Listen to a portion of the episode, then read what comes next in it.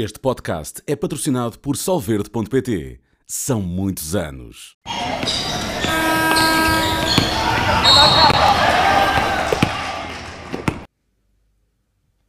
Sejam bem-vindos a mais um episódio do podcast NBA na Sport TV, uh, um espaço onde vamos discutir aqui uh, tudo o que se passa à volta da Liga de Basquetebol Norte-Americana, que está quase quase a arrancar. As nossas madrugadas estão aí muito perto. Um, hoje vamos começar um bocadinho diferente, não entramos já com a sondagem, ela vai entrar mais para a frente, por isso o pessoal pode continuar a, a votar, está no Twitter da Sport TV, porque depois liga aqui com um dos temas que vamos trazer, portanto para já tenho comigo o Pedro Oliveira e o Miguel Minhava e vamos arrancar com o tema do Miguel que puxou aqui James Harden, um jogador que hoje em dia se calhar Miguel mais falado na off-season. Hoje? hoje dá uns anos para esta parte, não é? Infelizmente, e eu adorava porque ao contrário, eu não faço questão nenhuma de ter razão quando digo que os jogadores quando nós detectamos ali alguns sinais de instabilidade eu gostava que a certo ponto eles dessem a volta e me fizessem ter outra opinião. James Harden, infelizmente, nos últimos anos uh, tem sido mais isto. Uh, as pré-épocas são sempre muito faladas porque ele ou chega com uma cintura proeminente ou porque quer ser trocado, que é o caso desta época, um, e há sempre muito ruído à volta de James Harden. É uma pena porque é um jogador que já foi o melhor marcador da NBA em três, três vezes, ganhou duas vezes o título de jogador com mais assistências, portanto, só por aí nós percebemos uh, o talento de que estamos a falar. Não é um jogador qualquer. Agora, aquela cabeça, uh, de facto, não. Eu não estou a dizer que a culpa é só dele, porque há aqui um episódio que envolve também o, Daryl Morey e há certamente culpa dos dois lados, mas quando o mesmo jogador é foco de problemas uma vez, duas, três, então se calhar ele é o problema. Uh, independentemente das outras pessoas que estão à volta dele, possam também não estar uh, no melhor ou dentro daquilo que deviam estar. O James Harden começou por faltar aos treinos, no, ao primeiro treino julgo da época, ao primeiro ao segundo, ao primeiro e segundo, uh, e agora no final da pré-época volta a não comparecer. Dizem que ele está em Houston, falou-se muito da sua vontade de voltar a Houston Outro dos rumores que saiu foi que ele tinha dito que queria ir para Houston para ser o melhor marcador da liga e que o Udoca, mediante isso, deu um passo atrás, mas isto é um rumor, não, não estou lá para, para ver. Mas o que dizem é que as coisas não andaram por aí, ou seja, pelo mindset do jogador que é completamente diferente daquilo que o Udoca quer para estes novos Houston Rockets e ele podia eventualmente até não ser uma boa influência para aqueles jovens certo, jogadores. Certo. Um, e agora uh, James Harden está aqui na iminência de mais uma vez não começar a época ok? Porque com este episódio possivelmente não vai estar disponível uh, para jogar pelos Sixers. Uh, e o que é que Philadelphia vai fazer agora com o James Harden? Um, ele, na minha opinião, não está bem. A partir do momento que um jogador, na minha opinião, falta um treino, falta um compromisso de equipa, é ele que está em falta. Ponto final. Ele pode estar descontente, pode querer uma troca, tem que cumprir. Ele é pago e muito bem pago, tem que cumprir as suas obrigações. E no meio disto, eu acho que Filadélfia pode uh, passar de uma equipa candidata ao título, como tem sido nos últimos anos, apesar de não passar da, das segundas rondas, a um franchise que não sabem para onde ir. E houve reforço, e já havia notícias, eu a semana passada disse para mim o Embiid, neste cenário, é muito possível que peça para e ser eles trocado. num treinador e já se diz é? que ele quer ir para Nova York para os Knicks, porque, quer dizer, uh, se puxarmos aqui o filme atrás, era com o Ben Simmons e era aquela equipa que foi construída de risco, ia ser, na altura com TJ McConnell, Dario Saric, uh, Covington. A equipa foi-se foi -se remodelando, chegou o Tobias Harris, já esteve o Jimmy Butler, já veio o James Harden.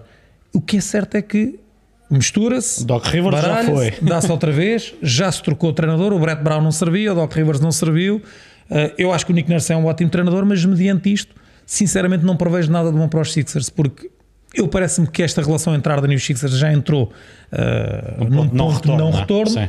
E agora outro problema é, ok, mas temos o James Arden e uma troca aqui bem feita, mas quem é que vai querer o James Arden? Fala-se muito nos Clippers, pois é? fala-se e, na fala geneira, que na os minha Clippers opinião, não quererem dar o Terence Mann. Portanto, estamos a este nível. Eu sei que o Luís Avalanche gosta muito do Terence Mann, é um bom jogador, mas calma lá. Sim. Estamos a falar de um jogador que foi três vezes melhor marcador da liga, duas vezes jogador com mais assistências e, é pá, o Terence Mann não. Ou seja, eu começo a pensar noutras equipas. A partir da Brooklyn não o deve querer outra vez. Uh, outras equipas onde ele simplesmente não tem espaço porque ganha muito e os outros que podem acolhê-lo não vão querer dar muito porque sabem que estão a comprar, além de um excelente jogador, um enorme problema ou um potencial problema. Portanto, mediante isto, eu acho que podemos estar aqui a assistir, eventualmente. Parece-me que ao fim da relação do Arden com os Sixers, eu acho que já é mais ou menos pacífico.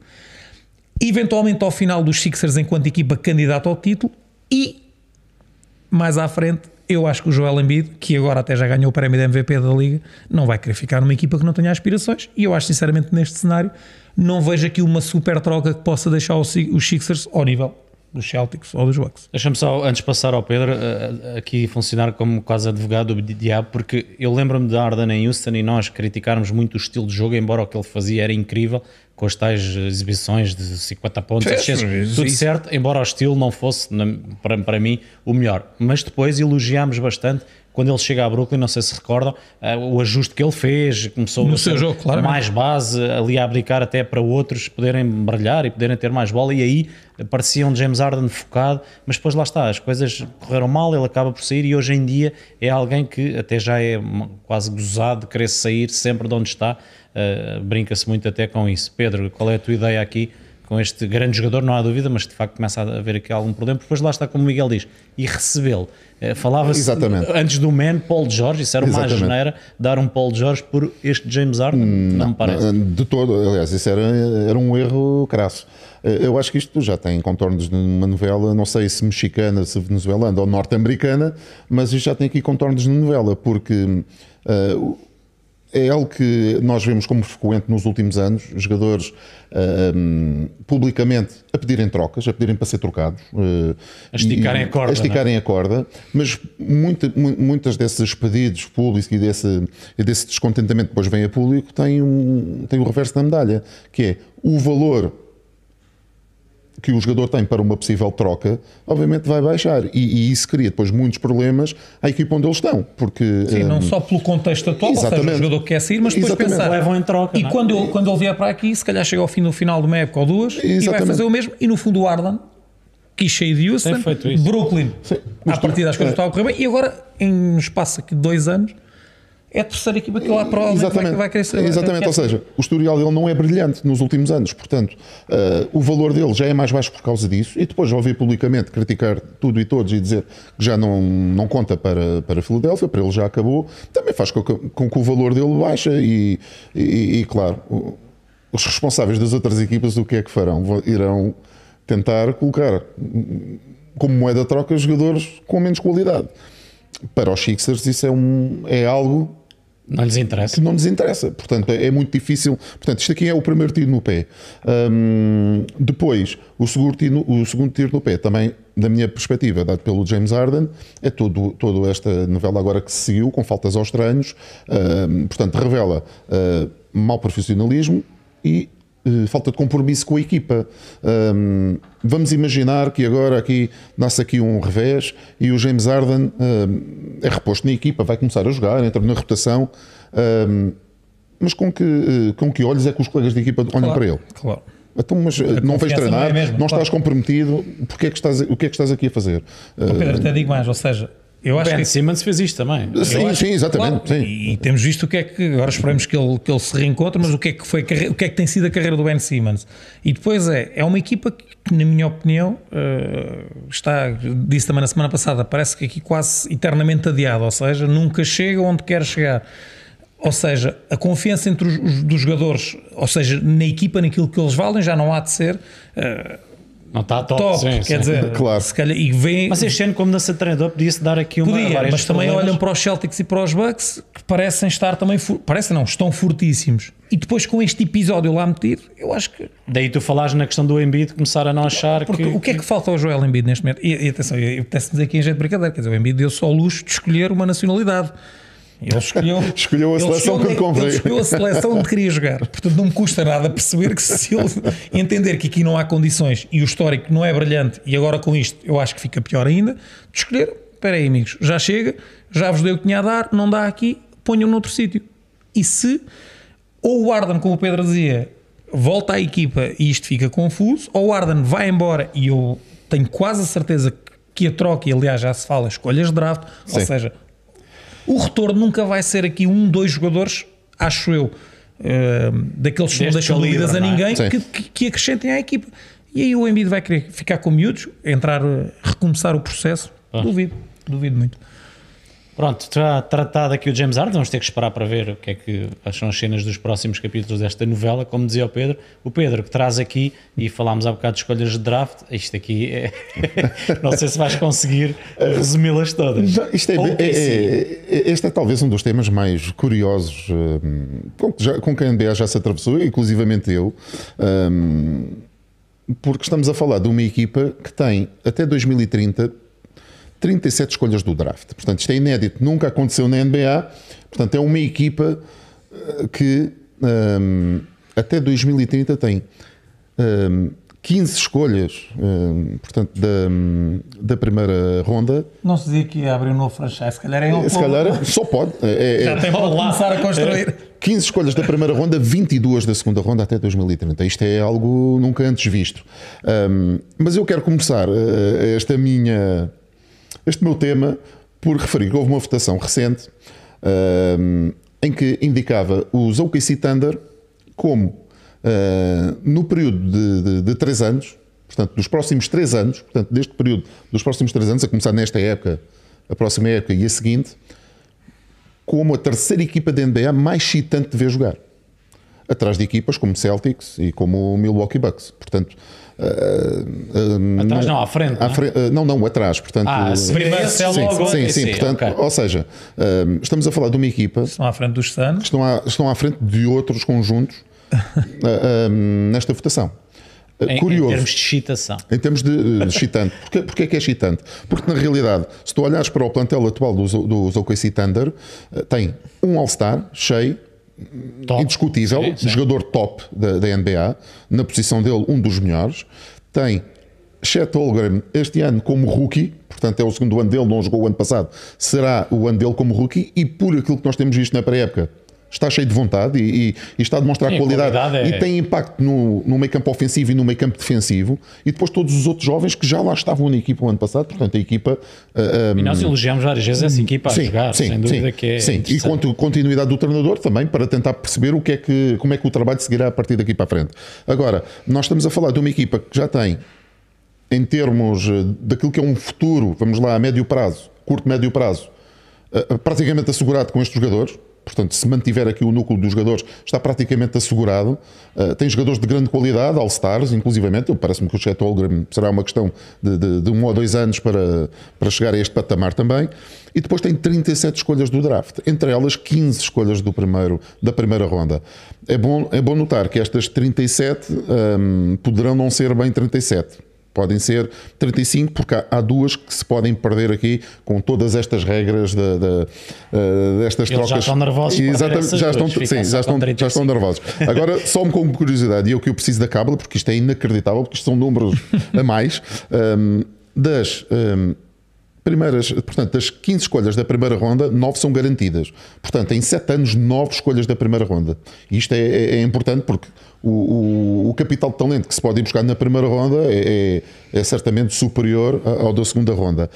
Hum, sendo que depois destas 5, Cinco, cinco destas seis que sobram, cinco podem ser transformadas em segunda ronda e uma poderá perder-se ou não. Pronto, tem aqui umas regras que também não vale a pena estarmos aqui a explicar, eh, eh, porque senão também prolongamos aqui muito hum, esta, esta, esta, esta ideia. Depois são mais hum, 20, 22 escolhas da segunda ronda, eh, portanto, se acrescentamos aqui 5, eles poderão ter até, até cerca de 27 escolhas na segunda ronda. Portanto, aqui uma projeção daquelas como se faz para as eleições com os legais do Parlamento. Portanto, pode ser de 21 a 27. Portanto, a Universidade Católica deu-nos aqui estes números. Portanto, isto é, é, é inacreditável o número de escolhas que uh, o KC tem uh, pela frente. Uh, também tem pela frente o quê? Uh, o que tem pela frente são algumas questões que têm que ser respondidas. Que é, uh, o que é que esta equipa vai fazer no futuro com estas 37 escolhas? E, é- e aqui é a grande dúvida que eu tenho, porque um, como é que elas vão ser utilizadas? Uh, depois de investir tanto nestas, nestas, nestas piques, irão contá-las com elas todas? Irão trocá-las? Irão trocar algum jogador existente por alguém mais experiente para, para dar mais capacidade ao plantel, se calhar para, para subir mais um patamar e poder, e poder se assumir como um candidato? Uh, Será que acertar, uh, irão acertar em, todas, em todas, as, todas as escolhas do draft que terão aqui pela frente?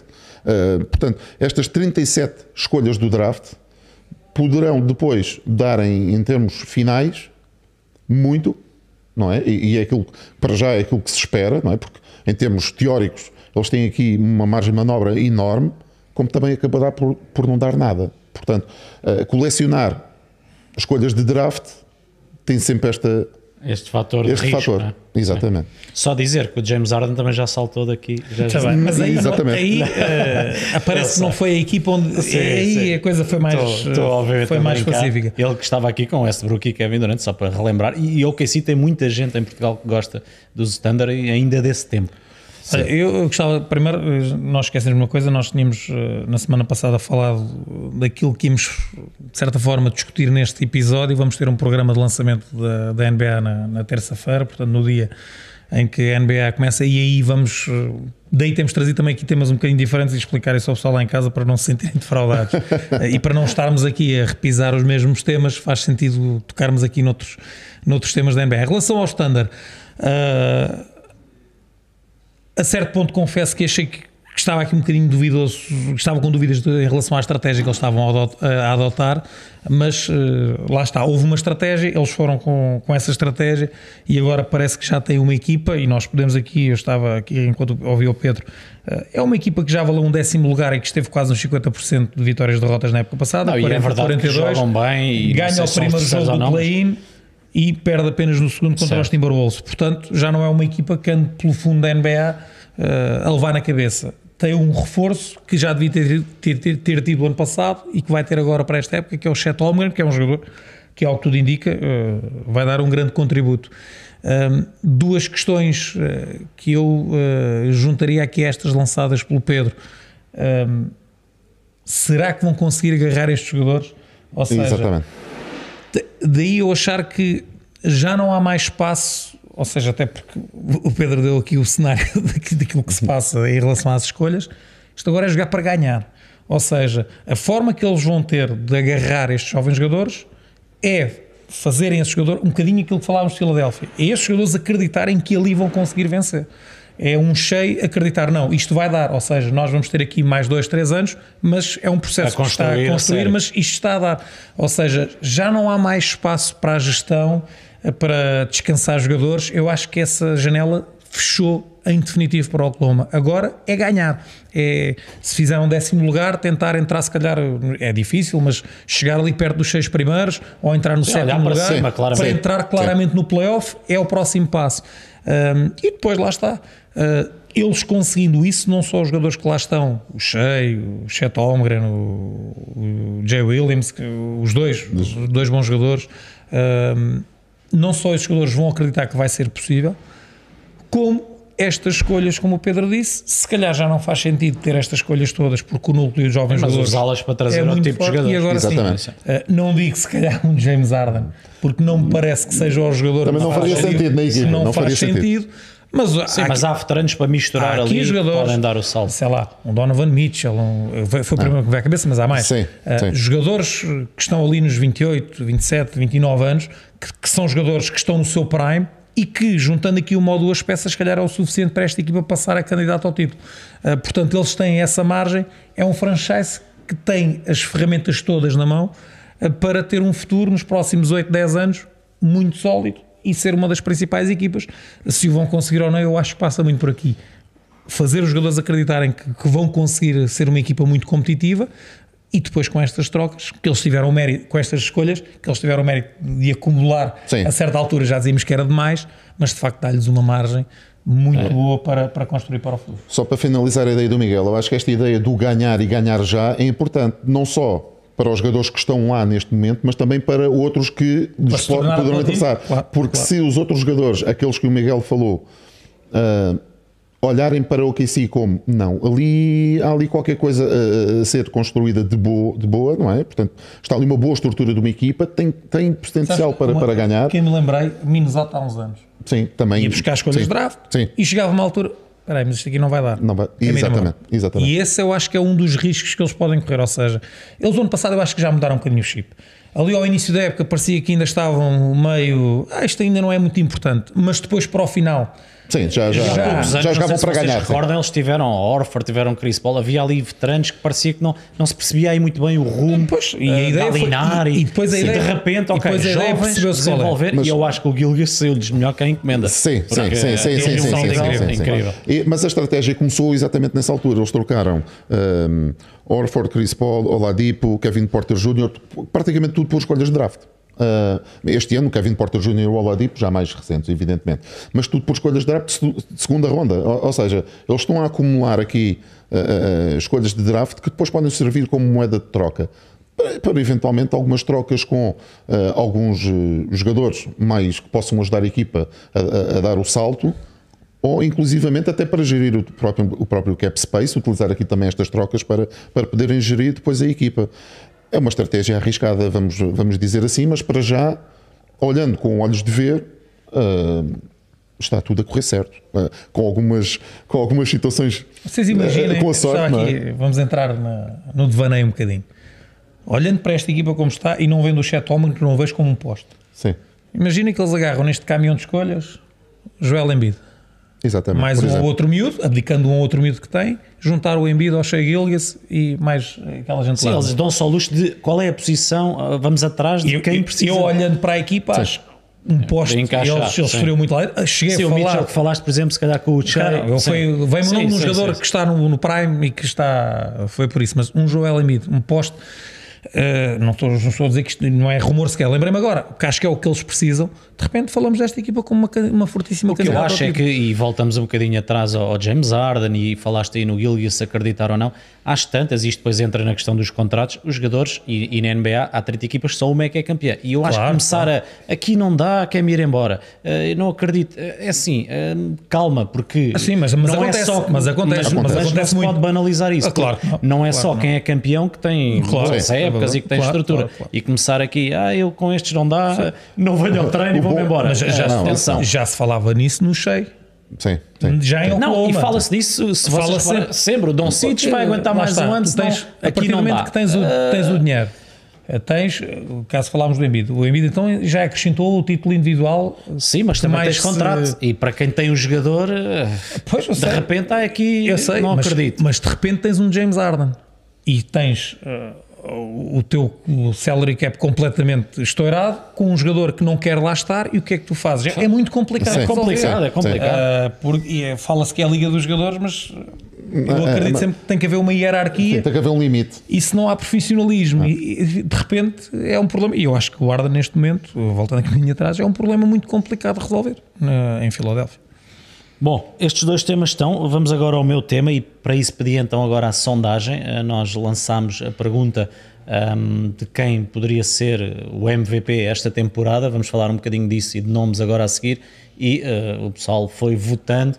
Eh, para já acreditam aqui eh, que Jokic pode tentar recuperar, ele que foi campeão, recuperar o título de MVP que ganhou nas outras temporadas dois seguidos. Agora foi Embiid que também aparece ali com apenas 2.6 e depois Yanis com 25,4, um, tal como a hipótese de outro, porque havia aqui mais nomes, nós pomos sempre apenas três, mas sei lá, aqui outros nomes, e podemos até começar por aí, porque eu trouxe esse tema, lançar aqui nomes para a discussão, uh, também deixar-vos uh, com, com a opinião também do Pedro e do Miguel. Um, aqui, aqui aparece, e vamos começar pelo MVP, obviamente há aqui clássicos, o Jokic é um deles, Yanis, um, estava ali o Embiid e depois há aqui Doncic, há aqui o Tatum que se fala muito na questão de recuperar o título de MVP para um norte-americano, eh, porque não, não, tem, não tem sido isso que... Quer dizer, o Embiid agora é americano.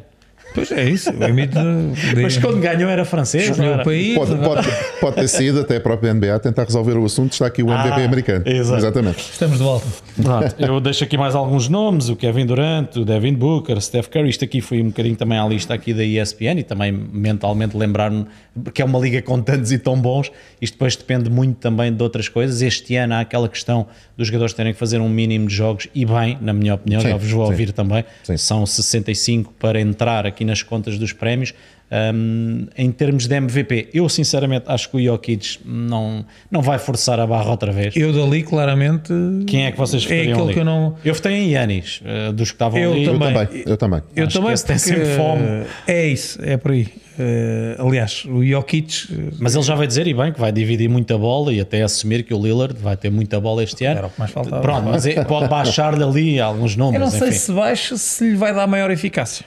Pois. Se o vai fazer forçar menos, porque eu acho que as coisas dele aparecem sempre. Eh, eh, O Yanis, eu acho que era um jogador que se não lhe dessem a bola, ou que seja, vamos pensar no Yanis, que era um jogador eh, de andar ali só a fazer bloqueios diretos e nos ressaltos. Eu acho que só aí ele ia buscar sempre 16, 18, 20 pontos, mais 14 ou 16 Muitos dos pontos e deles não- são em transição, atenção. E mais, mais as transições, ou seja, ele joga muito para ele. E eu acho que às vezes ele já está a forçar. Eu acho que, que esta chegada do Lillard pode-lhe tirar um bocadinho isso. O Holiday era um bocadinho. O Holiday às vezes também se abstraía ali um bocadinho do jogo e ele sentia a necessidade de ter que forçar e não teve o Middleton. Também em muitos, em muitos momentos da temporada. Eu, se tivesse que dizer, acho que o Yanis, eh, por essa fome que tem, acho que É, estão ali muitos nomes que, obviamente, muitos se fizerem uma grande eh, Kawhi não temporada. acredito minimamente. O Shea, se o standard der um salto qualitativo com os números que ele faz, pode claramente. O Luca também. Tens ali o teu Anthony Davis, que, que se quiser, Se fizer aqui, os jogos, aspas, é, é, cuidado. Se quiserem jogar, não é? Se quiserem jogar. Exato. Não... Jimmy Butler não me parece, Steph Curry é sempre um candidato, vamos ver o que é que os Warriors Anthony. Edwards também não, não o vejo ainda nesse, nesse patamar. Acho que o Luca, mas o Luca tem o problema da equipa. Problema? Lá ver se é problema. Não me parece que a equipa tenha condições vá para ser acompanhar o muito talento melhor dele. do que aquilo que foi. Esta aposta no Kyrie, vamos lá ver o que é que O dá. Tatum Eu pode não- ser também uma boa aposta, eh, embora tenha ali muita companhia, Sim, não é? sim. Para dividir. Mas, eh, mas eu acho Tem que que melhorar a sua eficácia. Tem que, melhorar, tem que melhorar a eficácia, tem que ser mais, eh, mais regular. Ele é bastante irregular. Tem jogos onde está realmente muito bem, depois outros onde está realmente muito mal, principalmente no capítulo do lançamento, e isso faz com que depois ele não entre aqui nas contas. Mas lá está, se Boston estiver a um nível eh, acima da época passada e Tatum também estiver num patamar aproximado ou um pouco mais acima, se calhar entra aqui na, nas Na contas, discussão. na discussão. Eh, Agora eu vejo, não vejo que Jokic na fase regular não me parece que ele esteja muito Vai interessado gerir, em é? Vai gerir. vai gerir. Eu acho que Yanis, até pelas suas próprias características, é um jogador Sim. eh, que hum, tem impacto em, em em várias áreas do jogo e os seus números vão estar lá sempre. Vamos ao rookie do ano. Acham que é uma corrida só para o Embaniana ou o Chet pode aqui? Não. Aqui na ESPN colocam o Chet à frente, do... mas isso é aquela costela. Mas eu acho que aí pode ter muito a ver. Mas o Chet eu acho que também vai ser um jogador muito gerido em termos físicos. Eu acho que. que Nisso essa- até são um pouco semelhantes. Ele e o Eu acho que os dois, é, eu acho que os dois. Eu acho que essa questão pode ser eh, determinante. Eles nem fazerem. Eu, o ano passado, vamos lá ver, ele agora está a correr, mas eu não acredito que o ele- eu acho que se ele fizesse 60 jogos, eu acho que é muito bom. Eh, ainda por cima, o Greg Popovich, que tem sido um treinador Sim, hiper não- cuidadoso, eles não vão arriscar nada. O Embanyama, quando tiver um pequeno desgaste, vai encostar. Eu- ficaria muito surpreendido se tivermos algo diferente disso. Muito. Ah, e o Holmgren vem de uma lesão de um ano. Ou seja, eh, eu acho que aqui a questão, eu não vou muito por aqui por isso. Acho que o Scoot Anderson, nesse aspecto, eh, eu gosto muito do miúdo Brandon Miller, daquilo que tenho visto. Acho que não sei se vai ter números para isso. Ah, Mas eh, eu aqui até se calhar ia mais ali para, para o terceiro classificado do que vai lá para os primeiros. não é, e não é questão dos números nem, no- nem da valia dos jogadores. É mesmo a questão física. Eu acho que essa regra dos 65 jogos também se põe para o rookie do ano. Não é? Penso que sim, penso que sim. Portanto, Para todos os prémios. portanto, eu logo aí vejo que não vai ser nada fácil. É, Eu também vejo aqui uma luta equilibrada, principalmente estes, estes três primeiros homens eh, que estão aqui, o Chateau Graham e o Vitor Wembanyama. Eu acho que vão, vão, ter, vão ter muita gestão. Por tudo aquilo que o Miguel disse, e o Scott Anderson tem em Portland o caminho aberto para ter minutos e ter bola. Portanto, os seus números parece-me que vão ser interessantes, eh, para, dizer, para dizer o mínimo. Eu acho que ele vai, ter- vai ter aqui uma boa época e, hum, E às vezes o estar fora do radar, Sim, digamos, pode sim. ajudar. E depois no final das contas, não é? Ele pode, ele pode estar aqui por cima destes, eh, destes dois, É, destes vai dois ser aqui a juventude para acompanharmos. Em relação ao defensor do ano, aqui a ESPN coloca o Jaron Jackson novamente como favorito, depois Bama Adebayo, Yannis, enfim, entre outros. É um prémio sempre um bocadinho mais difícil de, de chegar lá, embora os nomes também se vão repetindo. O Yannis é alguém também que está lá sempre. O Mobley é um excelente defensor, o Smart ganhou e foi dos poucos jogadores pequenos a intrometer-se nesta luta nos últimos anos. E justamente, e justamente. Justamente, sim. Eu acho Sim. que sim. Uh, Mike, Michael Bridges, enfim, aqui é mais difícil, não arrisco se calhar ninguém. Eu, O Jaron Jackson aparece sempre com a mas questão dos desarmes, do- É, os desarmes, é os desarmes. Eu acho que, e aqui, mesmo, desculpem-me a minha costela dos Lakers, se o Anthony Davis fizer. Ontem foram Jogos. quatro desarmes no primeiro período, é algo um- assim. O Anthony Davis é top. E se ele fizer os jogos Se os Lakers estiverem bem, ele vai ser ali o jogador em termos É defensivos. âncora, é âncora. Anchor. Portanto, acho que pode eventualmente ser aqui um candidato meio surpresa, não é uma surpresa, mas é pela questão dos jogos. Lá está, o António Davis também pomos sempre o ponto de interrogação Quantos quantos, é que jogos é que ele vai fazer? Ah, mas acho que é um jogador que pode claramente. O Bamada é sempre também muito fiável em termos defensivos. Está ali o Draymond Green, que se lhe perguntarem vai dizer já Claro. que é Que, ele. que é, que é ele e mais os outros Os longe. outros, E os é outros paisagem. Eh, Pedro, queres arriscar aqui alguém? Olha, eu vou-te dizer um- uma coisa. Para mim, o melhor defensor desta lista é o Giannis. Eh, É o jogador mais capaz de defender Também. jogadores diferentes, mais versáteis. Para mim é o melhor defensor. Mas eu acho muito difícil ele entrar na discussão para o melhor defensor do ano. Eh, o Jaron Jackson Jr., se for o Jaron Jackson do Campeonato do Mundo, é para esquecer. Não Sim, vai ser aí ele o melhor defensor do ano. Eh, mas, eh, obviamente, ele- aqui o contexto é outro, não é? Portanto, eu acho que ele, ele parte sempre, até porque ganhou o prémio o ano passado, portanto, parte sempre aqui na frente. Mas eh, eu vejo muito bem aqui o Bama é um Adebayo. abertos. é? Bama Adebayo ou até mesmo o Mobley. O Mobley também tem que dar aqui também um, um- um passo em frente Eu nesse peço só, sentido. podes baixar aqui um bocadinho mais a lista. Ah, eu não sei se aparece, não aparece. Há Acaba. outro jogador ah, que, que nos últimos anos perdeu um bocadinho daquilo que era. O Kawhi.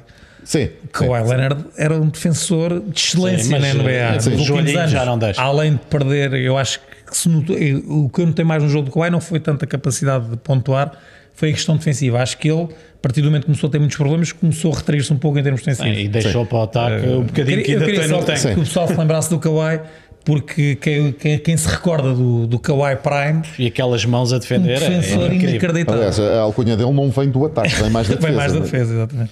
Penso que o próximo que aparece ali será sexto homem, eu vou pedir ali exatamente, e aparece a foto do Chris Paul e aparece em primeiro Fortíssimo candidato, se é do banco. sair do banco, vamos lá ver, não é? Há sempre essa Aparentemente sim, aparentemente é isso que vai acontecer, mas eh, Eu acho que é o que faz sentido. sim. E aí, eh, enfim, junta-se ali alguns nomes. O Austin Reeves dos Lakers, sair do banco, é também um nome forte. O Não sei se vai Westbrook, sair do banco. Tyler Hero, pois, eh, aqui depois depende disso. Está ali o Brogdon também. Só se houver aqui uma estratégia para fazer dele o melhor seis Eu jogador. gostava que o Chris Paul ganhasse, porque era sinal que estava a render e que os Warriors estavam também a render, embora eu, antes de semana passada, disse que não me Eu fez muito não sei- sentido ele ir para ali. Também não, sei, se, o vai Tyler, o. Tyler Hero também não sei se vai ser sexto homem. Pois. Em Que- Miami. Eu acho que já está na altura de. Olha, acredito mais do Kyle Lowry a ser sexto homem do que propriamente sim, eu também, eu também. Vamos passar aqui ao Most Improved. Eh, penso que a lista que nos aparece eh, traz o Kate Cunningham. Quem é que disse que. Eu já não sei quem foi. Que disse que o Ben Simmons podia ser. Acho que foi o cheque. Foi o cheque. Foi o cheque disse. Eu acho Foi, que. foi. É assim, Não, é que é- vai improved, eh, penso que sim. Eu Passar de, zero, eu- passar de zero para qualquer coisa é logo, é logo, não, é? É logo uma melhoria. estás a ser Exatamente. simpático. Mas vamos ver, vamos ver aqui Eu não quem é sei. poderá. Jabbar. Quer dizer, isto é, é- é talvez o prémio mais difícil de.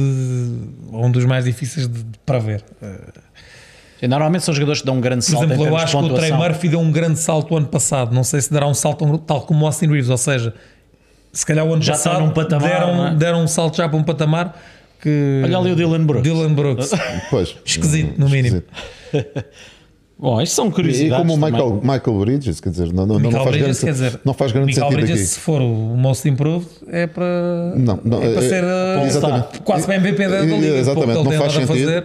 Não faz grande sentido. Eu acho que o, o primeiro era o Kate Cunningham. O- também talvez. jogou pouco, também jogou pouco. facto de ter jogado pouco. É, mas talvez. eu também olho para, aqui- olho para ali para o Jabari Smith Jr., que é um jogador que eu gosto muito. E pode dar um, esse, pode dar um salto, Pode dar um salto. Aliás, com o Doca numa equipa Sim, mais funcional, ele, ele podia ter sido perfeitamente eh, escolha número um no draft. eh, se calhar não era arriscado, não, é? não, no ano em que foi, eh, darem-lhe a escolha número um. Mas se o escolhessem, eu acho que não, não, não seriam arrepender servidos. no futuro. Exatamente, eu acho que ele é um grande jogador. Vai ser um grande jogador. Eu não sei se estão ali mais, mas que- vamos Desculpa, só acabar. Diz, aqui diz. o Daniel Pereira diz que por uma lógica semelhante o Kawhi também podia ser o Improved seja passado. Também, é, exatamente. Também Eu vou parece- acompanhando aqui mais ou menos o nosso, o nosso, o nosso chat no, no YouTube. É, Daniel, também está bem visto. E o. Curry, Curry e companhia, há aí muitos. Há muitos, há muitos, exatamente. Não, não sei se temos mais algumas, vou só finalizar para, para vos pedir a vossa opinião com o treinador. O treinador aparece aqui também algumas opções. Lá está, treinador do OKC ali em primeiro, Spoelstra é um clássico, Mike Malone, um, Tyler Jenkins, enfim. Eu aqui também eh, vamos ver as, Olha, as, o- as campanhas das O equipas. Spolstra eu acho que já está acima deste prémio. Acho que, acho que este prémio já.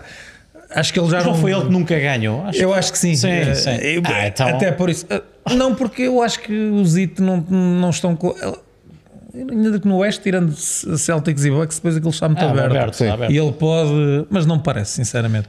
Eu aqui É difícil, é difícil a escolha. Eu entendo porque é que o, Mike, o Mark Dongold está em primeiro lugar nesta, É nesta que- projeção. Por É tudo o- que falámos há sim. pouco. por tudo o que falámos há pouco. Portanto, é uma equipa que tem mais margem de progressão e se efetivamente os resultados acompanharem ah, aquilo que é esperado, o Doca, poderá ser o Doca, se conseguir fazer destes Transformar. Rockets Sim, já sim, darem sim, um salto grande, pode, pode estar no outro. O Willardy fez um excelente trabalho ano passado. Não sei se os Jazz vão conseguir voltar a surpreender, confesso. Apesar de terem adicionado John Collins por nada, eu acho que pode ser um jogador que ajuda. Já está ali o Steve Kerr. Eu não estou a gostar deste ranking.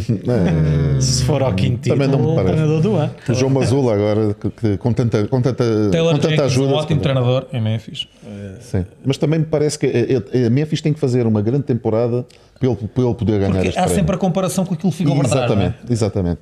E não vai ser fácil fazerem Não, melhor. nada fácil. Bom, vamos fechar este, este tema. Ficaram aqui muitos Eu não nomes. O sei se, pessoal lá em casa. eu- eu- desculpa, saímos aqui um bocadinho do protocolo, mas há aqui tanta gente a falar da exibição do Nemias ontem. Não sei se querem dar aqui uma palavrinha rápida Não, antes de entrarmos nos. no- Pode ser agora. Nós vamos ter que falar do Nemias e está fresquinha a Isto- isto exibição. Está, isto está aguardado, é um dos temas que vamos ter no programa, Daí daí, não, não ter- não mas podemos puxado. falar um bocadinho da, da exibição de ontem. Eu acho que se calhar é o suficiente para Sim, foram, ele vou só enquadrar, foram 12 pontos, não falhou lançamento nenhum de campo, 6 em 6. Sete falhou, ressaltos. Falhou dois lances Dois lances sete A corrigir, a corrigir. E os highlights impressionantes, afundanços de esquerda, alley-oops, enfim, está de facto muito bem. Eu acho que ele tem ali já o melhor amigo na equipa, eh, que lhe passa as bolinhas todas. Ah, Pedro, ele paga o jantar O ao, Pritchard, ao sim. Pritchard. Sim. Tem combinado muito bem. E antes de entrarmos aqui, podemos eh, ouvir-vos também sobre isso. Eu acho que tem sido na sequência do que temos falado. Ele parece estar muito bem. Ouvi também uma entrevista dele antes do jogo e já perguntaram-lhe sobre o, o fanbase de Celtic que estão a adorá-lo, os treinadores, enfim, tudo isso. E ele sempre tranquilo a dizer que faz o seu trabalho, que não está preocupado com isso, só em mostrar. Eu, tem eu muito a bem. única coisa que eu estou preocupado é que o sentimento é quase o mesmo que tínhamos em Sacramento. Toda a gente o adorava. Mas eu acho que ele está a mostrar deu- mais, está a Eu mostrar acho que mais. ali, eu continuo a achar é que ali é um sítio mais funcional. Sacramento que hoje dispensou um dos que também que tinha contratado. O Nerlens Noel já foi também. O Jalen Noel. O Nerlens já tinha ido. É. Ah, eu, eu não, O Jalen Noel. exatamente. Mas uh, Eles gostam de dar dinheiro à opção.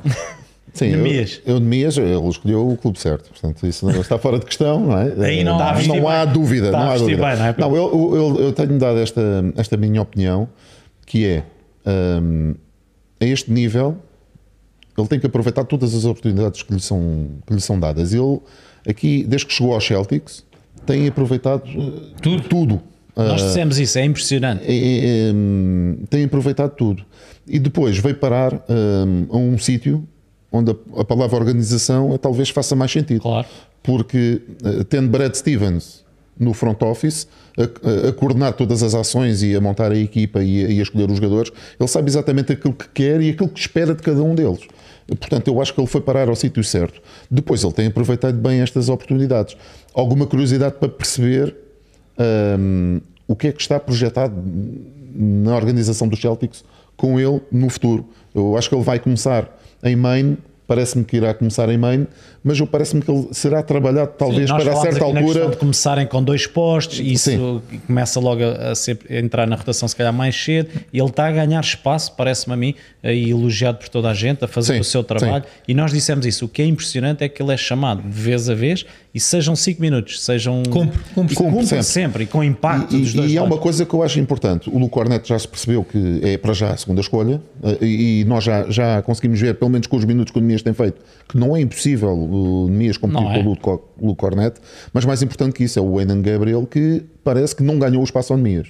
E isso parece é interessante, não sei o que é que vai acontecer, Até não porque sei, é um não sei qual é a decisão. Exatamente. liga, ele- Não sei quais são as decisões que os Celtics também vão tomar relativamente ao Enan Gabriel, porque o contrato dele não está garantido para já, hum, mas é- eu acho isto interessante. Portanto, esta aposta no Nemias a- a- em detrimento do Enan Gabriel, que é um jogador com um passado na NBA, portanto, tem aqui nos últimos anos, tem demonstrado alguma coisa. E só para rematar, eh, é um franchise, e julgo que também disse isto na semana passada, que mesmo sendo nos últimos anos uma das equipas mais competitivas, inclusive com uma presença na final, eh, e está sempre nas decisões a este, foram, foram sempre, houve sempre jogadores que foram aparecendo e jogadores que nós olhávamos para eles e dizíamos, bem, se calhar, eh, estou-me a lembrar do Ogelei, eh, O próprio Sam Hauser agora. Sam Hauser, ou seja, jogadores que olhávamos para o plantel não vão ter espaço, são jogadores para completar o plantel e eles, por mérito próprio, porque tinham bons, bons desempenhos, esses bons desempenhos eram premiados. E isso faz-me crer que o Nemias, ao estar a ter bons desempenhos, que eventualmente vai entrar nessa lógica. Ou seja, estás bem,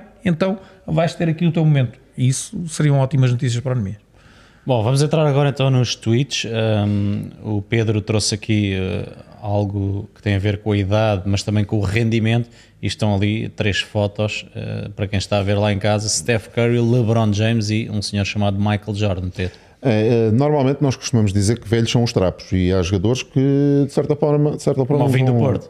Uh, sim, de certa, forma, de certa forma vão comprovando. Aqui não vão melhorando, mas vão se mantendo a um, a um grande nível e, e vão demonstrando rendimento. Uh, o, o Steph Curry neste momento lidera uh, a lista dos jogadores com mais de 35 anos, ou seja, pontos marcados a partir do momento em que fez os 35 anos, lidera a lista em média uh, por jogo, 28.8. Uh, obviamente estes números depois têm tendência a descer à medida também que, que, a idade dele for avançando e ele também for perdendo minutos, porque eu acho que é natural que isso também vá acontecendo claro. uh, e vá perdendo também alguma preponderância. Mas é interessante perceber um, que há jogadores que, mesmo apesar da, da, da, da idade, conseguem contribuir com um rendimento muito alto. Estes são três exemplos: Steph Curry, LeBron James, Michael Jordan. Só há mais um jogador acima da média de 20 pontos por jogo com mais de 35 anos. É Malone, uh, portanto já, já retirado há bastante tempo. marcadores de sempre. Exatamente. Depois, é, mesmo a título de curiosidade, Uh, e nós agora falamos muito sobre load management, uh, jogadores que são poupados, a evolução da, das ciências uh, desportivas, das ciências portanto, ligadas ao corpo, ao corpo humano, portanto, a tudo aquilo que implica o, o atleta, perceber que neste top 10 estão jogadores como Karim Abdul-Jabbar, Julius Irving, John Havlicek, Charles Barkley e Magic Johnson. Portanto, estes são jogadores que completam aqui este, este top. Uh, o que é curioso, porque não são jogadores numa geração mais recente, são jogadores de uma geração mais, Sim, mais antiga. O caso do Magic, por exemplo, exatamente. os problemas que sabemos que e, limitaram e, bastante essa. Exatamente. Portanto, e que faziam muitas vezes os 82 jogos. Sim, faziam muitas vezes os 82 jogos e, e numa altura que as regras da NBA até eram uh, mais. Um mais físico, vamos dizer. Exatamente, eram regras mais abertas em termos daquilo que era o uso do contacto físico. Mas isto é interessante perceber. é, é evidente que esta nova geração também só vai chegar aos 35 anos mais tarde e nós daqui, se calhar, há alguns anos vamos estar a olhar para esta lista, e tentar sim. perceber. Agora, eu queria, achei curioso este tweet e depois também fui tentar perceber que jogadores é que conseguem realmente ser hum, eficazes, apesar da sua idade, e conseguem manter um rendimento mais alto. Eu aqui diria que, e é uma, uma boa notícia, porque não há ninguém eterno, mas, uh, e já vimos isso também noutras modalidades, é que, e o Pedro falava disso, é, a evolução de tudo e mais alguma coisa que se relaciona com a saúde dos atletas, com as condições de treino, o que quer que seja, permite que eles sejam velhos cada vez mais tarde. Velhos e Exatamente. Para, para o desporto para o desporto. Duram mais tempo. Uh, e, temos, uh, e o ajuste que eles fazem no próprio jogo. No jogo, Eu, por acaso, aqui o Curry, por ser um jogador exterior, acho que tem aqui ainda um mérito maior. E vocês sabem que eu sou fã número um, mas uh, há aqui jogadores, por exemplo, o LeBron, já se calhar não é, não vemos ele a fazer sim, o que fazia mas, vou, vou, mas vou, começam a ter mais tiro exterior, mas repara, melhor. Mas repara dos nomes que eu disse, são quase todos exteriores. A exceção são dois jogadores, Carmelone, que quer um misto interior exterior, e o Karim Abdul-Jabbar. no Barclay, o jogador interior. Sim, mas também adaptou o seu jogo depois para jogar mais exterior. Grandes conseguem fazer E o Karim Abdul-Jabbar, com aquela estatura, não conseguia fazer o mesmo, mas também tinha uma arma que os outros não tinham.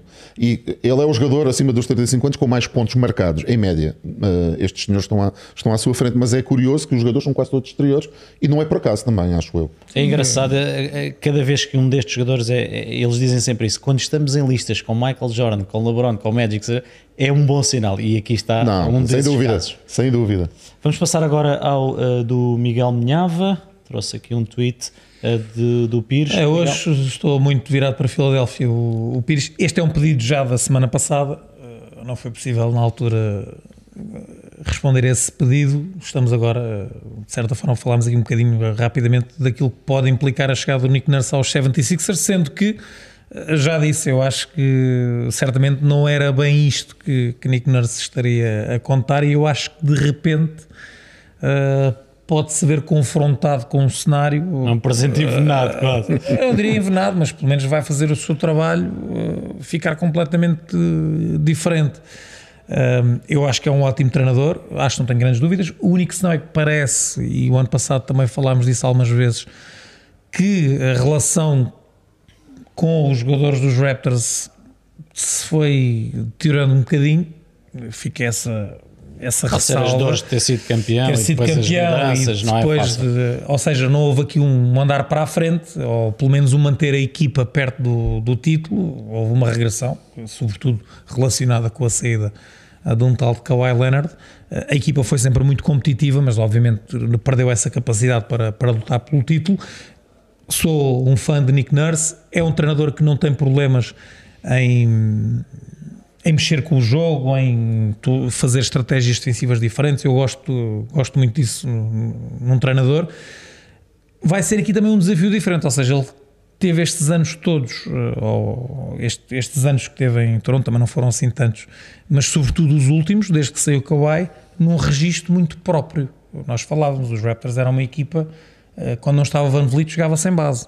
Eh, e com os jogadores todos eh, altos, Muito atléticos, sim. Uh, sem um interior puro. Ele vai ter um interior chamado Joel Embiid, MVP liga. em princípio. Uh, se estivesse James Harden, ou seja, é completamente diferente aquilo que tem neste momento à disposição com aquilo que tinha e com aquilo que nos, que nos mostrou em, em Toronto. Eu, por aquilo que disse anteriormente, acho que ele não tem problema nenhum em agora pegar nestes jogadores e colocá-los a jogar da forma que ele acha que é, que é indicada e que será certamente eh, boa. Eh, Mas eh, neste momento, e respondendo aqui ao Pires não respondendo, acho que os pontos de interrogação são muito maiores. Enquanto ele não tiver a estabilidade, ter a equipa. eh, atenção, Filadélfia, eh, tiramos o Arden. Tyrese Maxey, que está muito equipa. bem. Tobias Harris, para mim, é um jogador que eu acho que as pessoas não lhe dão o devido valor. Acho que é um jogador que tem o mérito de, ok, não me dão a bola, eu vou fazer o meu trabalho. é um dão uma bola, eu vou certinho. marcar. Eh, às vezes, já ele só marcou 6 ou 8 pontos, depois só uma bola no jogo de basquete. E quando se tem Embiid, Harden, e- e- ou ele anda a forçar tudo e mais alguma coisa e ele não é jogador que faça isso, e para mim isso é um sinal de Ele era a inteligência. quarta opção, o Maxi eu acho Sim, que já olho para sim. lá em termos Claro, de bola. Exatamente. Sim. Uh, portanto, eu acho que eles. E eventualmente, sem o Arden, vai outra vez uh, para números melhores. Agora, para chegar ao título, não vai chegar. Se não chegava com o Arden também. Eu não vou a ponto de dizer que se tira-se o Arden e fica melhor. Nada disso. É é menos uma opção de grande qualidade. Portanto, respondendo aqui ao Pires, uh, vamos lá ver primeiro como é que se resolve o Arden, como é que fica a equipa. Uh, agora que o Nick Nurse. Para mim é um dos melhores treinadores da liga e nós falámos disso também a semana passada. Sim, as que equipas até dele têm poderia o ter- cunho, não é? Tem, nota-se a tem, marca tem- dele. É um treinador muito intenso, às vezes estica-se um bocadinho ali com o Zarab, que está sempre, a bola Sim. vai ao ar e ele está Sim, sempre a marcar os afinado. árbitros, eu às vezes também não gosto disso, mas é um ótimo treinador, sem dúvida nenhuma. Pedro, achas que vai ter aqui impacto em Filadélfia? Vamos ver. Eu, eu acho que vai ser interessante. Eu, eh, tal como o Miguel, respondendo e não respondendo, eu acho que vai ser interessante. Primeiro, perceber a adaptação dele à equipa. Eh, ele era um. eh, Em, em Toronto, ele era conhecido muito pela, pelo cunho defensivo que imprimia, que imprimia às equipas. Zonas, Quando fez as inclusive, zonas, é. com, ele altamente, no jogo. Ele altamente inventivo, criativo. O Golden State defendeu o boxe na final. Sim, Exatamente, sim, exatamente, sim, com, ao Steph Curry. Uh, portanto, uh, altamente inventivo, não tem problemas em usar conceitos pouco utilizados na NBA e utilizados no basquetebol internacional, adapta-os perfeitamente. Um, mas é curioso que ele chegou a treinador principal dos Toronto, aliás, antes foi adjunto, e era o coordenador ofensivo da equipa, e ele vinha como um, uh, vamos lá, um mestre ofensivo, era um, um treinador completamente disruptivo. Ele aposta em coisas uh, como a transição, movimentação da bola, jogar aproximação e é quase de encontro àquilo que os Sixers faziam o ano passado, que era um estilo de jogo completamente diferente. E a utilização do Joel Embiid também, ali na- na- no cotovelo, na- na zona do postal, que ele tanto gosta, também não é muito, não era muito o modelo de jogo dele. Portanto, ele, mas ele também sendo um treinador também com flexível, pelo menos em termos defensivos é, é flexível, e se ele tinha, eh, portanto, essa eh, toda essa aura de grande mestre eh, de- tático do ponto de vista ofensivo, eu acho que ele obviamente vai criar um modelo onde consiga tirar dos jogadores o melhor e Dos jogadores obviamente tem não vai tirar claro, o sim. Embiid das zonas onde ele Acho que essa é mais é a beleza efetivo. da profissão. Exatamente, Vocês são os dois exatamente. treinadores, é isso. É Mas eu acho que vai ser os muito têm. interessante, Sem Diogo. dúvida, sem dúvida. Vamos ver então o que é que vai fazer esta equipa. Eu aqui tinha deixado este para falarmos um bocadinho do Anemias, já tocámos nisso. O Rui Mascarenhas coloca aqui uma, uma foto que eu acho que vamos ver várias vezes, até porque Boston é um sítio com muitos portugueses. É se calhar, se calhar não, é aqui dos sítios mais pertinho, saindo aqui de Portugal em caminho dos Estados Unidos, é logo ali. E portanto já tivemos aqui um. Neste jogo ele não jogou, mas aqui um primeiro apoio com a bandeira portuguesa. O Rui Mascarenhas esteve então uh, no TD Garden a apoiar o Nemias e foi até filmada ali a bandeira uh, no, no, no, ecrã gigante do pavilhão. Eu acho que o João Mazula devia, ter, devia tê-lo posto, nem que seja um segundo, só por causa desta imagem da bandeira portuguesa. Mas acho que, acho que merecia. Acho que merecia. Até acho nisso vai se sentir em casa, certamente com, com muito apoio. Já dissemos ontem, mais uma grande exibição uh, do Nemias e, portanto, eu tinha trazido ali também para tocarmos um pouco nisso. Já lá fomos com todo o mérito, porque o Nemias vai ser muito tema este ano e ainda bem. A seguir, o Pedro traz. Novamente Steph Curry, Pedro. Isto foi para, foi para me animar. Não, não é Steph Curry. Não, é, é olha ali. Golden State Warriors, Sacramento Kings. E, e isto para, para, dizer o quê? Uh, eu estava no outro dia em casa um, e estava a dar na NBA TV, portanto, a, a parte final deste jogo.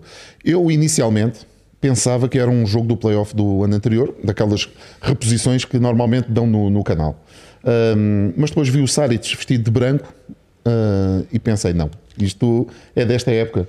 Uh, mas a intensidade dos jogos é, é, era tanta que nem parecia um jogo de pré-época. Aliás, este é o último lançamento do, do, do, Steph Curry, o último lançamento do Steph Curry é, inacreditável, a 5 segundos do fim. Uh, toda uma recuperação por parte dos Warriors um, também feita neste jogo. Portanto, foi um jogo jogado à série. Portanto, para a época, só para quem não viu o jogo. É duas coisas boas. Primeira, a rivalidade Warriors Kings é está para durar e nem a brincar. As equipas uh, gostam Relembro de, que foram de sete, perder. Sete jogos, exatamente, é, exatamente. E a segunda coisa boa, que parece-me que é também a, a ordem um, em Golden State, o início da época é fundamental e a equipa quer começar bem. Os jogadores mais importantes jogaram todos acima dos 30 minutos neste jogo. Os, o 5 mais forte, vamos lá, ou uma possibilidade de um dos 5 mais fortes, foi aquele que acabou a partida. Portanto, o jogo foi jogado a sério. Steve Kerr quer, quer levar o início de temporada a sério. E se bem se recordam daquilo que aconteceu o ano passado, que não faz mal, nós vamos recuperar, nós vamos recuperar, nós vamos recuperar, e depois difícil, nunca recuperaram. É Portanto, este ano parece que a ordem é outra e ainda bem. Miguel, Curry a ser Curry, né? Sim. Uh já está em forma. Já parece que já está em forma. O Pedro descreveu aqui o jogo de, que, não foi, que foi tudo menos para a época. É um, também um, muito, estou muito curioso para perceber o que é que esta equipa dos, eh, dos Warriors vai valer uh, com Chris Paul. Não vamos ter o Draymond Green de, de início, ao que tudo indica. Uh, mas Steph Curry está, está aí para Vocês não sentem que eles estão ali a, a, sentir que é se calhar a última oportunidade de, de de ir com tudo para o título. Eu acho que eu, há muito sim, esse sentido. Eu, se calhar, não, não sei se colocaste o meu, o meu buzzer a seguir, que é aqui um bocadinho na sequência sim, dos, até podem pôr já, podem dos, pôr. Uh, dos Warriors, uh, para um jogador que eu acho que. Olha, Most Improve, porque não? Sim, porque não? pode entrar nessas com, contas. Com estes números, e eu acho sim. que é um jogador que tem a presença física que muitas vezes falta aos Warriors. É um atleta fantástico uh, e sinceramente acho que o Jonathan Cominga pode ser uh, alguém que vai, ou seja, não se está a contar muito com ele, se calhar, eventualmente, quando se pensa na equipa dos Warriors, e eu, pela presença física que ele tem, acho que acho que pode ser aqui um grande acrescento. Um, ele tem vindo a ser trabalhado com paciência. Parece, uh, parece que teve aqui, parecia que já teve não... aqui um retrocesso. Ou seja, começou bem, no ano em que foram campeões até teve ali uma participação e o que é que nós pensámos? Bem, isto daqui para a frente. Mas, uh, mas acho que é um bocadinho, de qualquer forma, uma nota para o Jonathan Cominga, 26 pontos, 24, 28, está a fazer uma grande pré-época, vamos ver se é para continuar. É, Pedro, excelente defensor, muito atlético e que, como Sim. vemos ali a atacar o sexto, também está cada vez mais confiante. Sim, pode ajudar bastante a equipa. Eu não sei se eles sentem que é a última oportunidade. Não sei se será isso, será a última, será a penúltima. Há uma coisa que eu tenho a certeza: a equipa sente que pode ganhar. E, e, isso é bom. E sabe o que, é, que é, preciso fazer sabe para o que é, ganhar. Como já ganharam, sabem o que é preciso fazer para ganhar. Mas é, é, é sempre bom que apareçam este tipo de jogadores, jogadores mais atléticos, mais jovens e também com, com fome. Uh, e se o Jonathan Cominga fizer isto que fez na pré-época durante a fase regular, não só é um dos candidatos a jogador most improved, como é uma peça fundamental na equipa. Sem dúvida, está aqui então o destaque a Cominga. Vamos terminar aqui com um tema, com um, um buzzer que eu trago sobre o All-Star. Uh, o Adam Silver, o comissário, falou um bocadinho sobre isto. Uh, não sei se vocês têm esta ideia, o All-Star tem sido de facto complicado no sentido em que, e este ano as audiências foram do, do pior que já se viu, porque de facto, ali na altura do, do falecimento do Kobe Bryant, esse All-Star foi de facto marcante e jogou-se muito a sério. A partir daí tem havido aqui várias tentativas de ajustamentos, de mudanças, mas eu acho que a mudança principal é na cabeça dos jogadores. E já falámos aqui dos jogadores antigos, o All-Star antigamente. Uh, de facto era levado a sério e, era este contra este, sempre foi. Uh, hoje em dia, já há alguns anos que é, é diferente e parece que se está a caminhar para novamente para, para dividir ali as conferências e os jogadores não andarem a ser escolhidos e misturados. E portanto gostava de vos ouvir um bocadinho sobre isto. Eu, eu habituei-me a crescer a ver isso, mas com, lá está, os jogadores a levarem a competição a sério, embora sempre espetacular e com divertimento e, e, e os próprios concursos têm decaído muito, o ano passado o da Fundanças eh, foi um bocadinho melhor, enfim, a NBA está sempre a tentar ajustar-se para que um, um dos pontos altos da época seja exatamente isso, um ponto alto e talvez não se calhar já este ano, mas vamos ter novidades em breve com o tal este-oeste a voltar. E eh, lá está, as estrelas estão divididas pelas conferências, eh, houve uma altura em que havia poucas, entre aspas, no oeste e tudo carregado no oeste, eu acho que hoje em dia a coisa está mais distribuída, tivemos até o Lillard a fazer o caminho agora para este, o que é que vocês acham? Que faz mais sentido ou a mudança está mesmo na cabeça dos jogadores? Em como encaram este jogo? Olha, vou-te já dizer, Diogo, finalmente, uh, eu não, não, não gostava deste modelo dos jogadores de os capitães, equipas, com os capitães, acho que não. Mas não sei se este ano ainda não vai ser. Não, eu acho Sim, que ainda vai ser assim. Isto, é, isto será, é, já, é, mas... será para o futuro. Mas não, a mim não, não, não me faz sentido. Aliás, eh, a seleção dos Estados Unidos já a ser construída quase como com os capitães e os claro. jogadores, não é? Portanto, isto parece que é algo que é já cultural. Já está, já, está em, já, já, já ultrapassa, já, já ultrapassa o All-Star Game. Se calhar foi por isso que eles tentaram este modelo. Mas eu, eu, gosto muito mais do Oeste ao Oeste. Um, depois, aquilo que eh, fará os jogos terem muita espetacularidade, ou pelo menos serem levados mais a sério, tem tudo a ver também com os jogadores. Um, a NBA fez aqui um esforço grande em tentar encontrar o modelo mais adequado, um, a fazer aqui algumas alterações. Eu acho que esta alteração não foi feliz, mas uh, houve outras que sim. Mas eu acho que eles têm que olhar mais para os concursos, têm que tentar encontrar alguma inovação para que o All-Star Weekend ganhe aqui um novo elan. Um, mas eu prefiro muito mais este modelo, este oeste, não é só porque era o histórico, porque era sempre assim, mas é, é aquele que faz mais sentido. E se quisermos promover um jogo mais competitivo, eu acho que uh, faz mesmo ainda mais sentido na, uh, visto desta forma. Miguel. Acho que também não sou fã, confesso, do, do, do que tínhamos. Não sou. Um, Havia aquela questão da pontuação também no quarto período que tornou ali a coisa um bocadinho tornou, mais. Eu acho, eu, aliás, para mim, o melhor jogo All-Star foi esse, pós, de, pelos, pi que em Chicago, pelos piores motivos, eh, depois da, pelos piores, ou seja, fez algo fantástico pelas piores razões, porque houve aquela todo aquele mexer no formato uh, devido à, à, ao falecimento do Kobe Bryant. É preciso mexer. Um, e não havendo aqui a hipótese, pelo menos, o Adam Silver, eu acho que nem, nem vai arriscar lançar isso para a discussão dos Estados Unidos contra o resto do mundo, que eu acho que que eu acho que isso, em termos de audiência, eu acho que por aí ia mexer. era sal e pimenta. Não, sei ia mexer, não, sim, aí não mexer. sei se não seria demasiado a sério, até tendo em conta aquilo que, que se pretende mexer, que seja um All-Star. Hum, eu acho que tendo só estes dois modelos, ou seja, o antigo e este, eu iria mais pela questão do, do oeste a oeste. Tem que haver também aqui um. Uma, trazer os jogadores outra vez. O compromisso dos o jogadores. O compromisso e trazê-los para a importância que este As próprias grandes estrelas iam ao concurso da Fundança, que era algo que trazia logo por exemplo, um sim. diferente. Por exemplo, aos três pontos é mais fácil convencer, porque isto só lá vai lá estar. A gente pode tentar aqui os modelos todos se os jogadores não estão devidamente comprometidos já, já não é a mesma coisa. Portanto, independentemente, e eu sou muito mais apologista de termos oeste a oeste, falar com os jogadores, atenção, isto está, e o, as, as, audiências caírem no All-Star, isto depois no fim da linha é mau para os jogadores, uh, é mau para os contratos, é mau para, para as receitas. Portanto, eu acho que tem que haver também, além desta, deste tentar mexer, e a NBA, nós, eles agora vem o In-Season Tournament, eles vão sempre à procura daquilo Sim. que. E testam não, sem problema nenhum. Sim, sem problema nenhum. O play-in surgiu como um teste. E que vai Apareceu, para ficar. Vai para ficar e percebeu-se que de facto é, é, um, é, um, é um registro muito, muito interessante porque traz mais equipas para a competição e menos equipas a desistirem da época. Portanto, não me surpreende nada que a NBA esteja atenta a sinais eventualmente menos positivos e, e, e faço essa, só essa ressalva. É ok, vamos mexer, mas atenção, isto é para todos e temos que rapidamente devolver o All-Star ao patamar onde ele tem que estar. Uma das boas novidades é que este ano vamos lá ter a Sport TV, não sei se posso dizer já eh, quem é que vai, mas vamos estar presentes no All-Star e isso vai ser bom e vai trazer certamente conteúdos muito interessantes. Para já, fica então o nosso eh, podcast concluído. Já sabem, o Miguel já disse, terça-feira vamos ter o programa então de lançamento da temporada e depois, umas horinhas depois, encontramos à noite já para dois jogos, vamos transmitir os dois jogos iniciais e na noite a seguir vamos cá estar todos para também começar em grande Portanto, vem mais uma temporada. Falou-se aqui hoje muito de nomes, eh, de Nemias também, e ainda bem que falamos todos os dias nele. Portanto, fiquem atentos, muitas novidades em breve. A época está quase, quase a arrancar. Um abraço.